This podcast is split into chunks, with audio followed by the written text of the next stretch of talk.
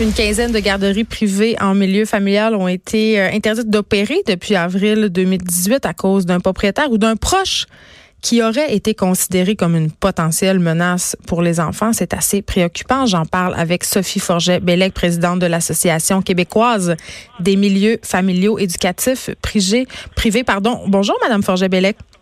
Bonjour, Madame Peterson. Euh, disons tout de suite, en, commençant, que votre association représente quand même euh, plus de 300 garderies non régies. Euh, c'est quand même pas rien. Et là, moi, ce qui m'intéresse, c'est pour quelles raisons spécifiques on a fermé ces établissements? On n'a pas, euh, on, à part le, fait qu'il y aurait empêchement pour elle ou pour un membre de leur famille. Mm. On n'a pas la, la raison exacte de l'empêchement. On ne sait pas quel code criminel a été touché pour l'empêchement de ce service de garde-là. Est-ce qu'il a été ouvert? Est-ce qu'il a été fermé? Hmm. Euh, les femmes doivent faire la demande depuis mai 2018 pour ouvrir un service de garde. Donc, peut-être que ces services-là n'ont jamais été en opération. On s'est intéressé quand même, euh, Madame Forgette-Bellec, euh, mhm. dans certains cas, à des conjoints. Euh, même certains membres de la famille des éducatrices, euh, je pense qu'il y a des femmes, et vous l'avez bien dit euh, dans l'article de la presse où il y en est question, il y a des femmes qui ont appris qu'elles ne vivaient pas nécessairement avec la personne ou l'homme qu'elles pensaient. Mm-hmm. Oui, je, je, je confirme qu'il y a des femmes qui ont appris les empêchements de leur mari. Mais lorsqu'on parle d'absence d'empêchement, il n'y a pas de délai. Euh, une absence d'empêchement reste dans le dans le dossier de la personne pendant toute sa vie. Donc, il y a des empêchements qui ont été créés il y a 40 ans, hmm. que le ministère de la Famille a autorisé en 2019 à ces, à ces hommes-là pour dire que la femme pouvait opérer un service de garde parce qu'il n'était pas un danger, malgré l'empêchement pour les enfants. Euh, comment ça a été accueilli dans votre milieu, ces fermetures-là? Euh, les fermetures, honnêtement, ils ne sont pas dans, ils sont pas membres de mon service de garde ont toujours prôné la sécurité. Nous n'avons jamais été contre les absences d'empêchement obligatoires. Hmm. Euh, je vous dirais que présentement, euh, la, la, controverse de l'article d'hier... Qui est dans le devoir, hein, pardon, mon erreur, c'est pas la presse. Non, non, il n'y a pas de problème. présentement, dans le milieu, des femmes qui sont non régies, comme moi, hmm. c'est que les femmes régies en bureau coordonnateur, lorsque vous allez faire une visite d'un service de garde non régie, vous allez avoir le papier d'absence d'empêchement de tous les gens qui résident dans la résidence. C'est obligé.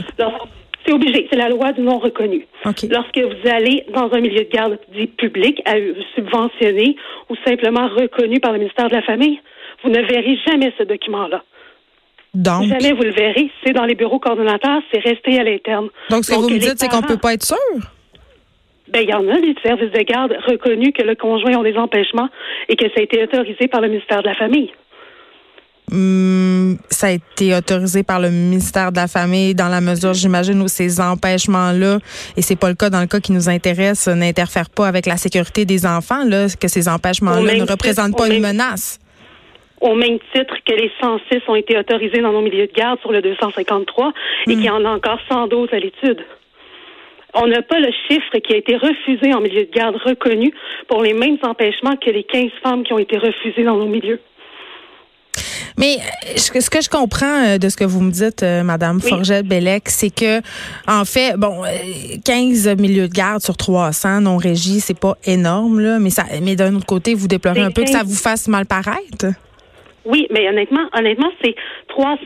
quand on prend les statistiques, je, l'ai lu le document qui a fait l'enquête. Quand on prend les chiffres, c'est 300 qui ont atterri sur le bureau au cabinet du ministre, disant qu'il y avait 300 empêchements judiciaires. Pour les 3000 PNR, seulement 300 se sont rendus et 15 ont fermé. C'est ce qu'il faut retenir. Là, on pense que c'est seulement 300 membres de l'association et que 15 d'entre elles ont fermé. Ce n'est pas ça.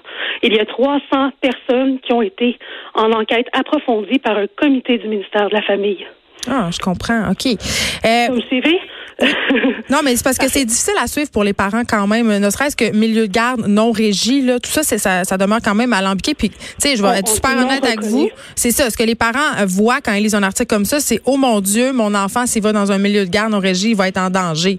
c'est malheureux, mais c'est ça. Il faut vraiment dire non reconnu. Exact. non régi. Nous sommes régis par les lois 6.1 et 6.2 du ministère de la Famille. On est non reconnu par le ministère, mais nous sommes régis par ces lois-là. Je veux qu'on se parle euh, du projet de loi 143. Oui. Depuis avril 2018, euh, les propriétaires de ces garderies-là sont sujets à des obligations minimales découlant du projet de loi 143. Euh, votre organisation avait milité contre ce projet-là à l'époque. Pourquoi? Puis c'est quoi les mesures minimales? OK. On avait on avait milité pour euh, le ratio. Euh, le projet de loi tel qu'il était déposé, c'était quatre incluant les enfants de la, la personne responsable du service de garde. Donc, euh, si j'avais deux enfants à moi, je pouvais accueillir seulement deux enfants. Et on parlait de santé et sécurité des enfants, c'était pour leur sécurité. Donc, mm. on, on, ne se, on ne se, on ne voulait pas avoir la sécurité de tous les enfants, mais seulement que deux sur quatre. Donc, pour nous, ça fonctionnait pas. On a milité pour le ratio. On a milité pour nos enfants d'âge scolaire. Mm. qui rentrent dans notre ratio. Mon fils a 8 ans, il compte dans mon ratio, même s'il est à l'école, s'il est malade à la maison avec papa. On a milité pour ça. On a milité pour le non-remplacement. Euh, même si la personne a les mêmes obligations que moi, elle ne peut me remplacer, sauf pour une urgence si j'ai à, à quitter d'urgence en attendant les parents. C'est ça pourquoi nous avons milité. Nous n'avons jamais milité pour les règles de sécurité minimales, qui soient les sans empêchement, le RCR, une, euh, une, assurance responsabilité civile professionnelle. Jamais on a milité pour ça. Euh, là, la CAC souhaite ramener les garderies non régies dans le giron de l'État. Vous en pensez quoi, euh, ça, Madame, de ça, Madame Forget-Bellec? Les discussions présentement avec le cabinet du ministre sont confidentielles. Ce qu'on peut vous dire, c'est que le ministre de la Famille veut un seul grand réseau, hmm. réseau pardon, et lorsqu'il dit régie, il ne parle jamais du réseau actuel. Mais on sait qu'on veut déposer un projet de loi au printemps, là, quand même. Oui, oui, nous sommes en discussion avec le ministre et pour l'instant, les discussions vont bien.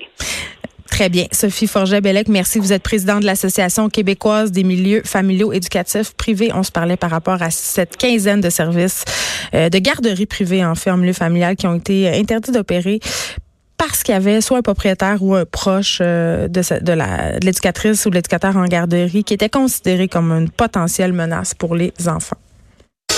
Le retour